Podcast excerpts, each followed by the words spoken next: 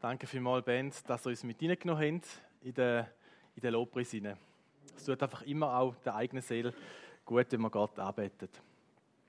Ja, um vielleicht gerade die Frage von Roger gerade am Anfang noch zu beantworten, die er so in den Raum gestellt hat, warum denn ich ähm, der Gemeindeleitung so äh, eine Schachtel Bombschips geschenkt habe. Ähm, der Grund ist der, das ist eine Schachtel, wo eigentlich Neuerscheinungen von Zweifel drin sind.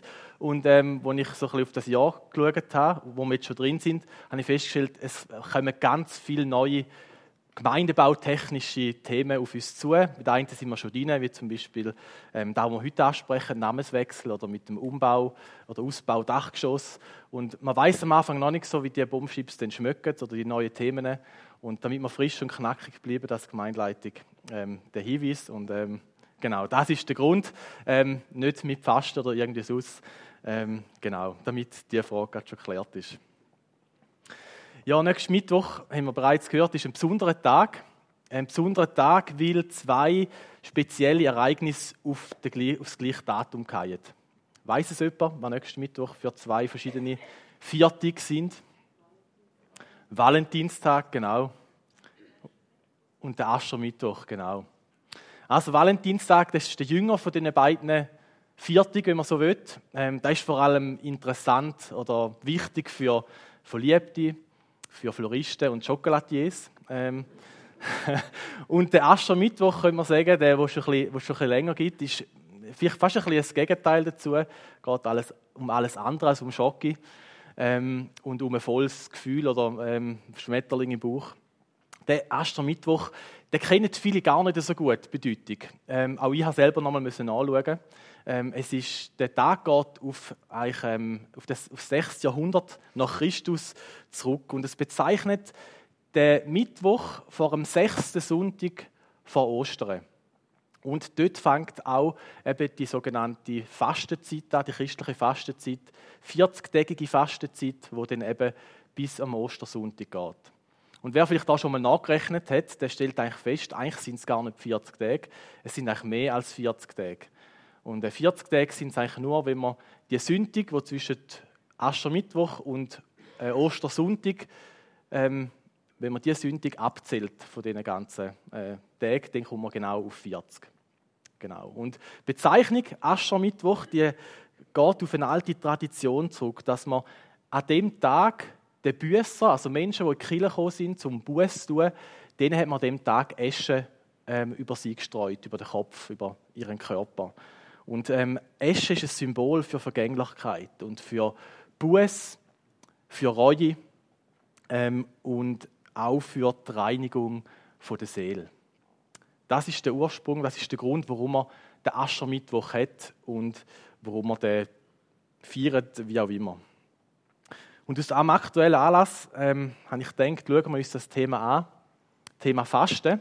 Ähm, ich habe das Gefühl, dass es da, dass es unserer Zeit nicht mehr so ein ähm, aktuelles Thema ist, nicht ein brandheißes Eis, wo ähm, ständig ähm, darüber geredet wird. Auch da in Schöftle nicht. Außer ihr macht es so, dass ich es einfach nicht merke. Könnte ja auch sein. Ähm, aber als ich selber darüber nachstudiert habe, habe ich festgestellt, dass ich auch erst einmal so richtig gefastet habe. Richtig im Sinn von kompletter Nahrungsverzicht ähm, mit aus, ähm, ausschließlich Wasser zu trinken. Man sagt dem das Wasserfasten. Aber seither sind bereits 19 Jahre vergangen und die Zeit, hat sich definitiv geändert. Und interessanterweise ist es so, dass ich sage dem säkularen Fasten, ähm, das Fasten, wo, wo viele machen, einfach um ihren Körper reinigen, entschlacken und so weiter, dass das eigentlich auch Aufwind bekommen hat, aber das christliche Fasten, ähm, dass da eher ein bisschen in den Hintergrund gegangen ist. Und ich habe mich gefragt, wie so oft, wenn ich Predigt mache, woran liegt das eigentlich? Und vielleicht schwingt ein bisschen Vergangenheit mit.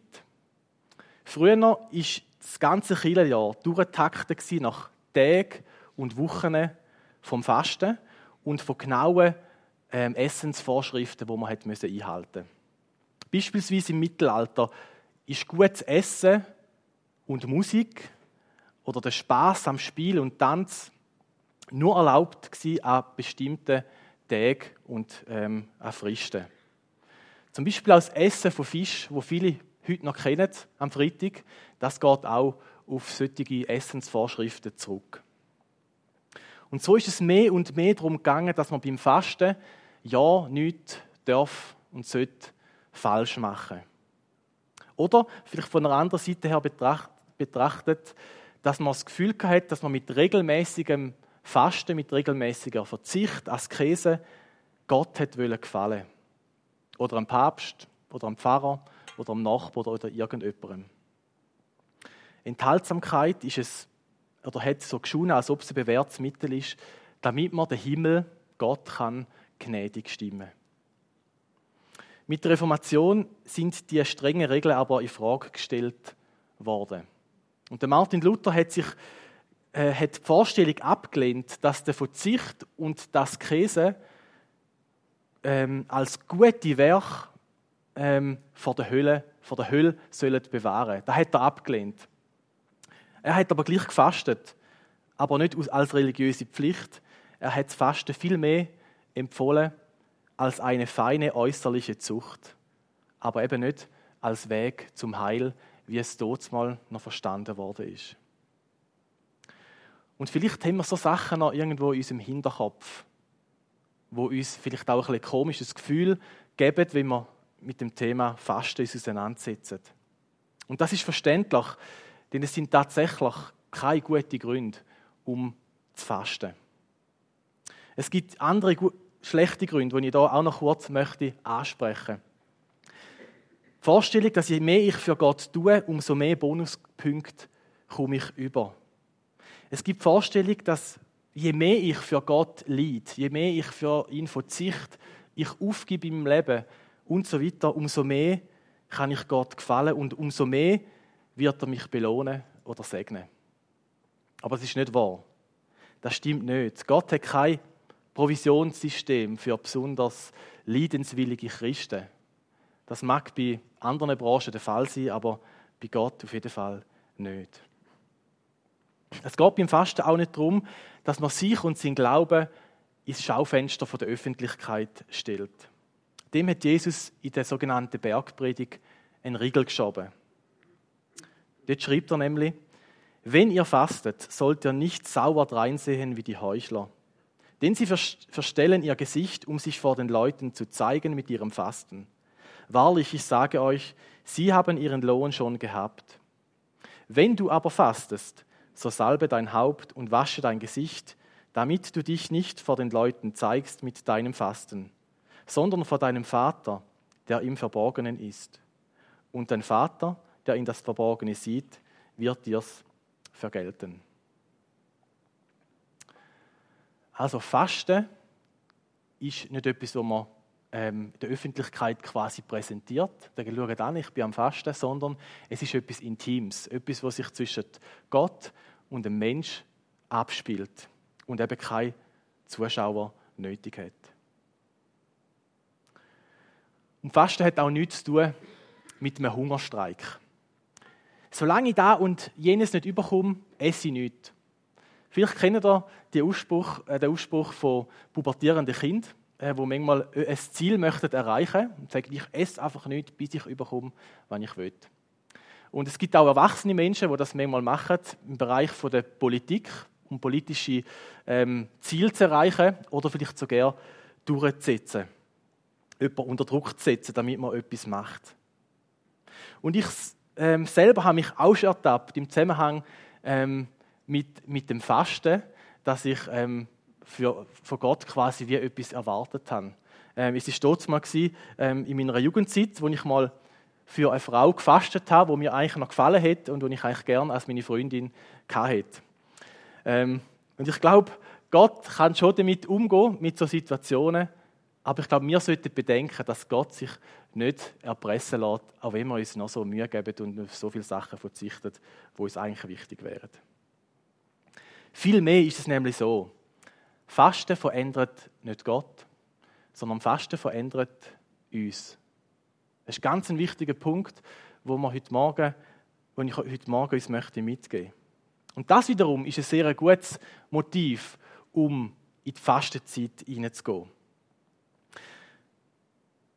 uns verändern zu lassen. Das ist eine einen guten Grund.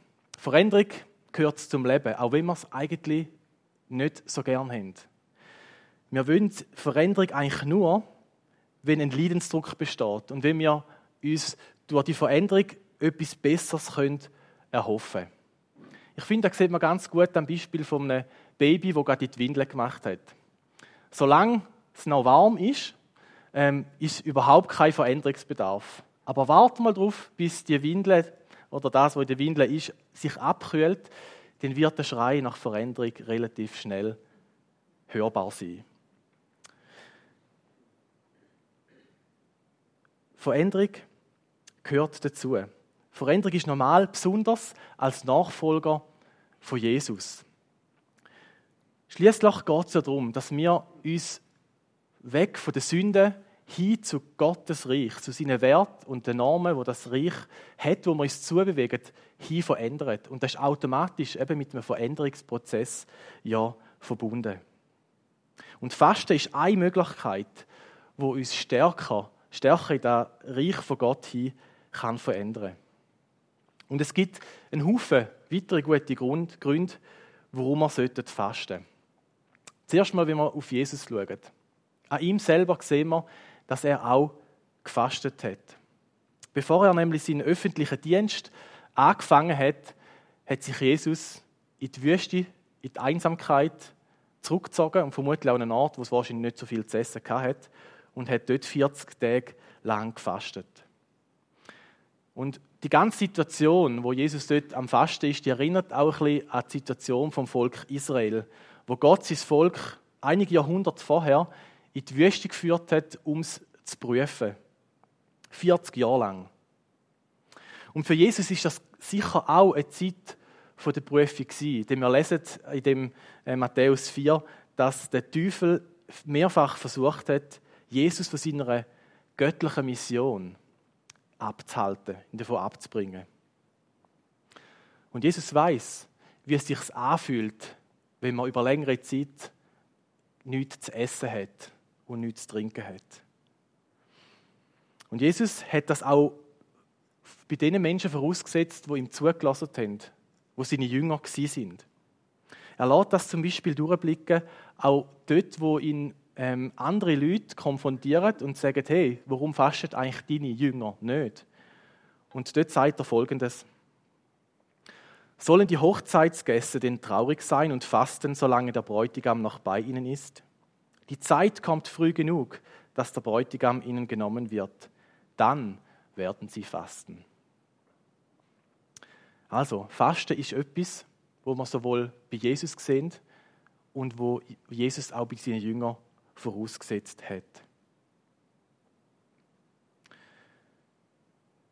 Im Alten Testament sehen wir an einigen Stellen das Fasten auch als Zeichen von der Buß, von der Reue und von der Umkehr, Umkehr verstanden und auch gehandhabt worden ist. Beispielsweise im Buch vom Prophet Joel. Dort lesen wir, so spricht der Herr. Auch jetzt noch könnt ihr zu mir umkehren. Tut es von ganzem Herzen. Fastet, weint und klagt. Ja, zerreißt eure Herzen vor Trauer und nicht bloß eure Kleider. Kommt zurück zum Herrn, eurem Gott, denn er ist gnädig und barmherzig.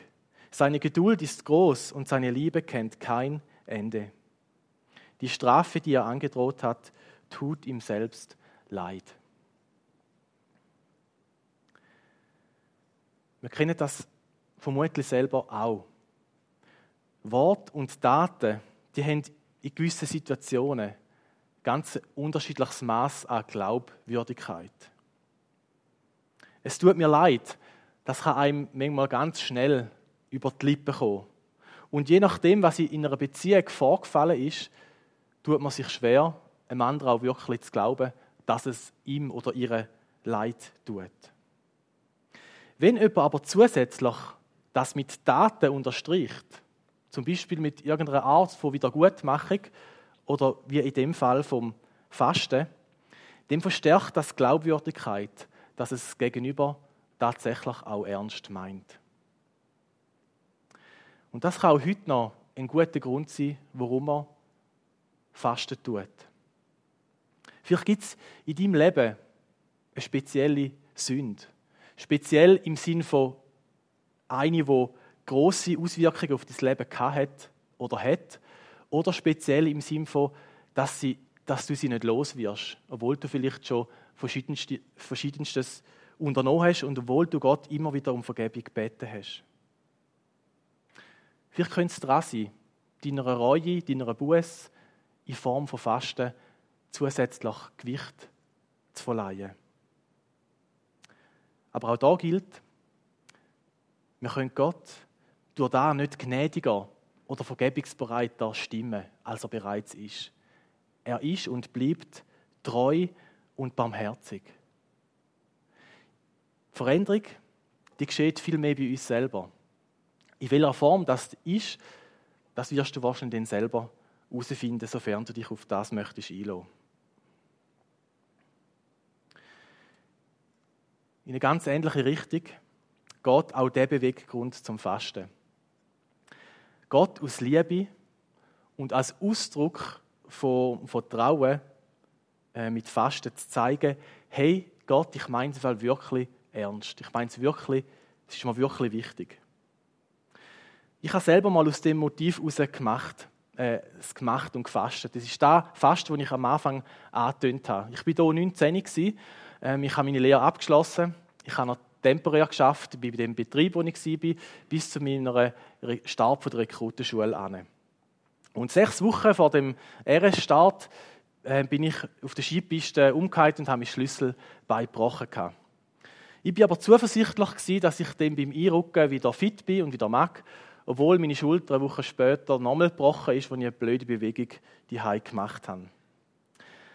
Und tatsächlich war es so, dass mein Schlüsselbein eine Woche vorher wieder gut war, eine Woche vorher eingerückt bin ähm, und so weit belastbar, dass ich wieder hätte können anfangen ähm, trainieren. Und ich habe mir eigentlich auch so ausgemalt, dass ich die Woche wieder brauche für das Aufbautraining. Denn ich bin davon ausgegangen, dass ich in der Infanterieschule, wo ich dann angegangen bin, ähm, wird körperlich gefordert werden. Blöderweise, wenn man so will, bin ich ähm, in meiner Heimatgemeinde hier, in der Christiana in Amriswil, ähm, hat man geworben gehabt, dass die Fastenzeit ansteht und dass man sich doch soll beteiligen und dass man sich am Mittag den jeweils soll zum Gebet treffen. Und irgendwie hat mich das hier gepackt und das hat mich nicht mehr losgelassen. Und ich bin vor der Entscheidung gestanden, soll ich jetzt eine Woche lang, die Woche, wo man noch bleibt, meinen Körper ähm, stärken, aktiv, oder soll ihn ganz bewusst schwächen, indem ich fasten tue. Letzten Endes habe ich mich dafür entschieden, dass ich faste. Und zwar mit der Absicht, meine Zeit im Militär ganz bewusst Gott zu widmen und ihm zu vertrauen, auf seine Führung zu vertrauen, egal wo es schlussendlich wird anführen. Ich habe darauf vertraut, dass er mir schon die nötige Kraft wird schenken die ich brauche, körperlich auch, und auch, auch seelisch, ähm, wo ich jetzt in dem Fasten quasi darauf verzichte. Habe darauf vertraut, dass Gott mir trotz dem Verzicht die nötige Kraft wird geben. Und so ist es dann schlussendlich auch gewesen. Nicht nur die erste Woche von meiner Rekrutenschule, überhaupt in meinen ähm, 600 Diensttagen, die ich hatte, habe ich ähm, immer alles gehabt, was ich gebraucht habe. Ich mag mich auch nicht an einen wirklich schlechten Tag erinnern, den ich dort erlebt habe. Ich hatte einen Unfall, gehabt. ich hatte irgendwie immer Menschen, gehabt, wo, wo mir wohlgesinnt waren. Und ähm, ich habe mich oft gefragt, wie es rausgekommen wäre, hätte ich in dieser Woche vor dem Militär nicht gefastet. Heute bin ich davon überzeugt, dass das Fasten dort mal für mich und für die Dienstzeit einen Unterschied gemacht hat. Vermutlich nicht von Gott, aber ganz sicher für mich persönlich. Und ein weiterer Grund, warum wir können fasten sehen wir auch in der Apostelgeschichte. Dort sehen wir nämlich, dass die Leiter von einer Gemeinde gefastet haben, wenn es darum gegangen ist, Menschen für einen Dienst auszuwählen oder sie auszusenden für die Mission. Zwei Bibelstellen dazu. In der Gemeinde von Antiochia gab es mehrere Propheten und Lehrer. Barnabas, Simeon, genannt der Schwarze, Lucius aus Kyrene, Manen, der zusammen mit dem Herrscher Herodes erzogen worden war, und Saulus. Als diese Männer während einer Zeit des Fastens gemeinsam beteten, sprach der Heilige Geist zu ihnen. Gebt Barnabas und Saulus für die Arbeit frei, zu der ich sie berufen habe. Da fasteten und beteten sie weiter, legten Barnabas und Saulus die Hände auf und sandten sie zum Missionsdienst aus. Und ein Kapitel später lesen wir von denen beiden, die ausgesandt worden sind. Paulus und Barnabas setzten in jeder Gemeinde Leiter ein. Für sie fasteten und beteten die Apostel und stellten sie unter den Schutz des Herrn, auf den sie ihr Vertrauen gesetzt hatten. Wir sehen also, oder wir sehen also, das ist eine Art, eine Motivation zum Fasten, wo jetzt im Besonderen unsere Gemeindeleitung betrifft. Zum Schluss aber noch ein letzter Grund, ein letzter guter Grund, wo uns alle betrifft. Ich vermute, dass der Grund zum Fasten heute auch stärker ist, als er noch zur Zeit der ersten Jünger von Jesus war. Fasten als bewusste Verzicht. Wir alle leben heute in einer Zeit und einem Umfeld, in dem wir praktisch zu jeder Zeit uneingeschränkt können haben, was wir möchten wo man nur auf wenig verzichten müssen. Ich kann fast rund um die ich Essen bestellen zu mir heim. Ich kann rund um die Tour posten. Ich habe Zugang zu Informationen, die ich früher noch mühsam haben musste, bei den Öffnungszeiten der Bibliothek äh, Bücher anschauen und durchblättern. Ähm, ich habe schier unbegrenzten Zugang zu Gesundheitsleistungen. Ich kann mich ununterbrochen ähm, unterhalten lassen, sagt er Musik, Fernsehen, Kultur und Sport. Ich kann mir jederzeit eine Predigt reinziehen, unterwegs oder die Ich kann theoretisch überall anreisen, wo ich will. Und, und, und. Wir haben also schier ähm, unbegrenzte Möglichkeiten und wir müssen kaum auf etwas wirklich verzichten, wie wir das nicht möchten oder wenn unsere materiellen Ressourcen vielleicht ähm, ähm, nicht vorher in den Riegel schieben. Und Fasten ist da drin ein ganz bewusster Richtungswechsel. Ein Richtungswechsel in einer Zeit, wo man alles und zu jeder Zeit kann haben. Und ich glaube, das fällt uns schwer. Aber ich glaube auch, es tut uns gut. Verzicht zu üben hat nämlich auch mit einer gewissen Vorsorge zu tun. Je älter wir werden, umso mehr müssen wir lernen zu verzichten müssen wir lernen, mit Verzicht zu leben. Unser Körper baut ab. Wir brauchen möglicherweise länger für Sachen, die wir als junge Menschen noch ohne Probleme können bewältigen können. Unsere Batterien haben nicht mehr die gleiche Leistung wie noch jungen Jahren. Liebe Menschen aus unserem Umfeld sterben und wir müssen auf sie verzichten. Gewisse Tätigkeiten sind nicht mehr möglich und so weiter und so fort. Und Fasten kann in dem Hinblick auch ein Training sein, dass wir Verzicht können lernen dass wir mit Verzicht lernen, gut umzugehen. Und positive Nebenerscheinungen können sein, dass man etwas wieder mehr zu schätzen weiß, wenn man dann mit Fasten wieder bricht und wieder normal äh, weiterfährt. Oder dass man vielleicht sogar die Entdeckung macht, dass man eigentlich noch ganz gut ohne das leben kann, auf das man eine Weile lang verzichtet hat. Und verzichten können wir auf ganz unterschiedliche Sachen. Es gibt ja heute ähm, das Teilfasten, das sehr beliebt ist, wo auf irgendetwas zu verzichten, zum Beispiel im Bereich vom Essen auf Süßigkeiten oder auf den Kaffee zu verzichten. Und du kannst eigentlich weglassen, was du willst. Das spielt keinen Ruggel. Wichtig ist dabei nur, dass es auch wirklich ein Verzicht ist. Wenn du sowieso nie Kaffee trinkst und du verzichtest auf Kaffee, wird der Effekt äh, nicht wahnsinnig groß sein.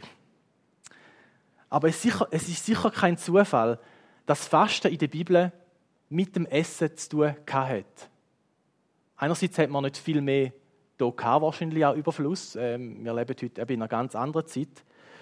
Und ähm, der andere Grund ist der, wo der Tobias Zeichen, finde ich, der Pastor vom ICF München, gut auf den Punkt gebracht hat. Er hat gesagt, der Hunger ist der stärkste Appetit in deinem Leben. Der Hunger ist der stärkste Appetit in deinem Leben. Und ich stelle das bei mir selber auch immer wieder fest. Ich esse einfach mega gern. Und ähm, öfters leider auch ohne, dass ich eigentlich Hunger verspüre. Und auf Essen zu verzichten, das ist etwas, was mir persönlich enorm schwerfällt. Und ich glaube, es geht uns vermutlich allen so da drin. Weil es etwas ist, wo lebensnotwendig ist. Weil es etwas ist, wo wir alle auch brauchen. Im Unterschied zu früher gibt es heute aber noch etwas, auf das nur wenige wirklich können verzichten können. Auf die digitale Welt. Ein anderer Theologe, Johannes Hartl, redet davon, dass die digitale Abstinenz das Fasten der Zukunft ist. Und wir möchten mal miteinander hineinlassen, was er zu dem Thema sagt.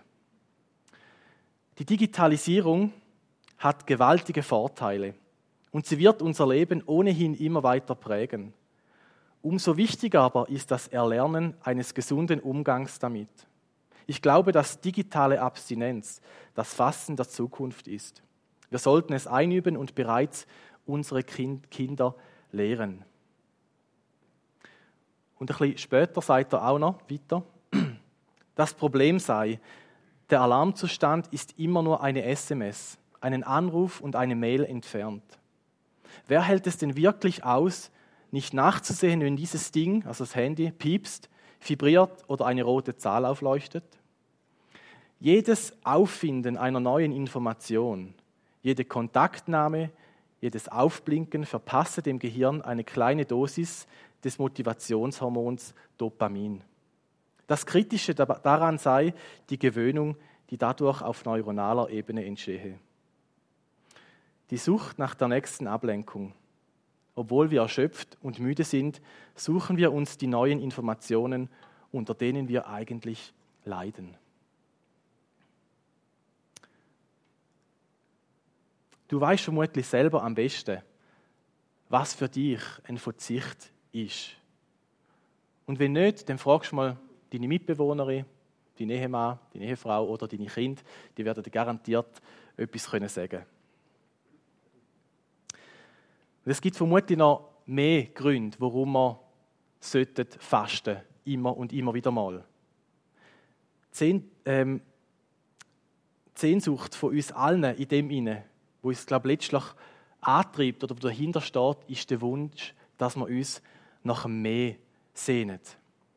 Dass wir Hunger haben nach mehr. Nach mehr Tiefe in unserem Glauben. Nach mehr Begegnung mit Gott. Nach mehr Klarheit in einer bestimmten Situation oder einer bestimmten Sache. Nach mehr Zufriedenheit. Nach einem Mehr an Leben. Und ich vermute, dass der Weg zu dem Mehr übers Weniger führt. Und vielleicht ist die bevorstehende Fastenzeit eine willkommene Gelegenheit, dich auf diesen Weg zu machen. Und dann möchte ich dich dazu ermutigen. Verlieren kannst du nicht viel. Höchstens ein paar Pfündli. Amen.